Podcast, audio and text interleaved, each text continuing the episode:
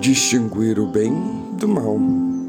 Ai dos que ao mal chamam bem e ao bem mal, que fazem da escuridão luz e da luz escuridão, e fazem do amargo doce e do doce amargo. Isaías 5:20. Vivemos em tempos em que somos surpreendidos diariamente por coisas boas e outras más. As gerações passadas traziam alguns valores importantes que hoje são desvalorizados e outros valores são introduzidos. Temos que admitir que os tempos que estamos vivendo são muito diferentes dos que já foram vividos e estamos na expectativa dos que ainda estão por vir. O mundo está em mudança constante, mas não é essa a reflexão hoje, agora, mas sim o sabermos distinguir entre o bem e o mal. É impressionante que há mais de 2.600 anos atrás Isaías tinha falado essas palavras e elas continuam tão atuais e pertinentes como nunca. Quem estabelece o prumo de avaliação quem procura intervir em áreas da vida tão importantes, há leis e normas de Deus que nos ajudam a discernir aquilo que vem diretamente do inferno para nos destruir, e é preciso discerni-las bem. E tomou o Senhor Deus o homem e o pôs no jardim do Éden para o lavrar e o guardar. E ordenou o Senhor Deus ao homem, dizendo: De toda árvore do jardim comerás livremente, mas da árvore da ciência do bem e do mal dela não comerás, porque o dia em que dela comerdes, certamente morrerás. Gênesis 2, 15 a 17. Adão e Eva não deram crédito ao que Deus disse, e as consequências dessa decisão não tardaram. Ainda hoje, passados tantos anos, todos nós estamos sofrendo com isso. Os valores espirituais são eternos e imutáveis, mas o homem tem a tendência para se opor, para ir contra eles. Como aconteceu com Paulo no caminho de Damasco. No padrão divino, o homem não está à altura de distinguir sozinho o bem e o mal. É o Espírito de Deus que faz com que o homem tenha essa sabedoria. Mas o homem que se se distancia de Deus devido ao seu pecado. Ele chama ao mal bem e ao bem mal. Os israelitas chegaram a este ponto e a humanidade, ao longo dos tempos, tem feito igual. Deus tem sido misericordioso para com todos, como para conosco, e certamente será para as gerações seguintes, para que não aconteça como vemos escrito em Juízes 21, 25 Naqueles dias não havia rei em Israel, porém cada um fazia o que parecia reto aos seus olhos. Jesus disse: Por seus frutos os conhecereis. Porventura colhem-se uvas de espinheiros ou figos de abrolhos?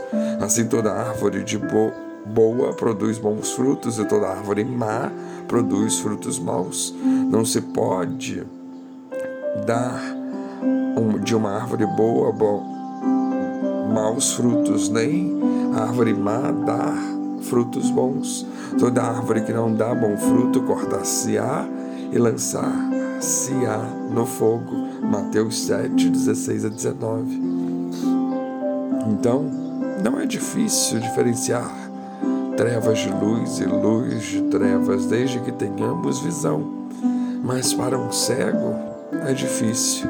Os moralistas não necessitam de uma nova moral mas se aperceberem do mal que trilham e que levam outros a trilhar, daqueles que levam à condenação eterna.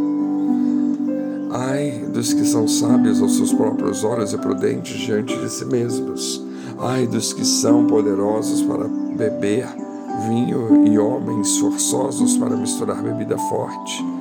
Ai dos que justificam o ímpio por presentes e aos justos negam justiça. Pelo que, como a língua de fogo consome a estopa e a palha se desfaz pela chama, assim será sua raiz, como podridão, e a sua flor se esvanecerá como pó. Porquanto rejeitaram a lei do Senhor dos exércitos e desprezaram a palavra do Santo de Israel. São os versos 21 a 24 desse texto, base nosso. Mais importa obedecer a Deus do que aos homens, Atos 5, 29. Os fariseus já tinham sido confrontados com essas palavras e já tinham ouvido a opinião idêntica de Pedro e de João quando foram usados pelo Espírito Santo na cura daquele coxo de nascença à porta formosa do templo. Todavia, mandando-os sair fora do conselho, conferenciaram entre si, dizendo: Que havemos de fazer a estes homens? Porque todos os que habitam em Jerusalém é manifesto que por eles foi feito um sinal notório, e não o podemos negar. Mas para que não se divulgue mais entre o povo, ameacemos-los, para que não falem mais desse nome a nenhum homem e, chamando-os, disseram-lhe que absolutamente não falassem nem ensinassem no nome de Jesus. Mas, respondendo, porém, Pedro e João lhes disseram: Julgai vós se é justo diante de Deus ouvir-vos antes a vós do que a homens, porque não podemos deixar de falar do que temos visto e ouvido. Mas eles ainda os ameaçaram mais e não achando motivo para os castigar, deixaram-nos ir por causa do povo, porque todos glorificavam a Deus pelo que acontecera, pois tinha mais de 40 anos que o homem em que se operara o milagre estava naquele lugar. Atos 4, 15 a 22. O nosso papel é ser ousados, é deixar com que o Espírito Santo nos use para fazer o seu querer Saber distinguir o bem do mal, as trevas da luz, o amargo do doce. Mas mais ainda, que Deus nos ajude a viver por estes valores, porque tudo que se opõe a Deus e aos seus ensinamentos é mal. Não nos deixemos contaminar pela mentalidade do mundo vigente. Se não vem de Deus, não presta. Pensemos direito, mantenhamos-nos no caminho de Deus, porque este é o caminho que leva à vida.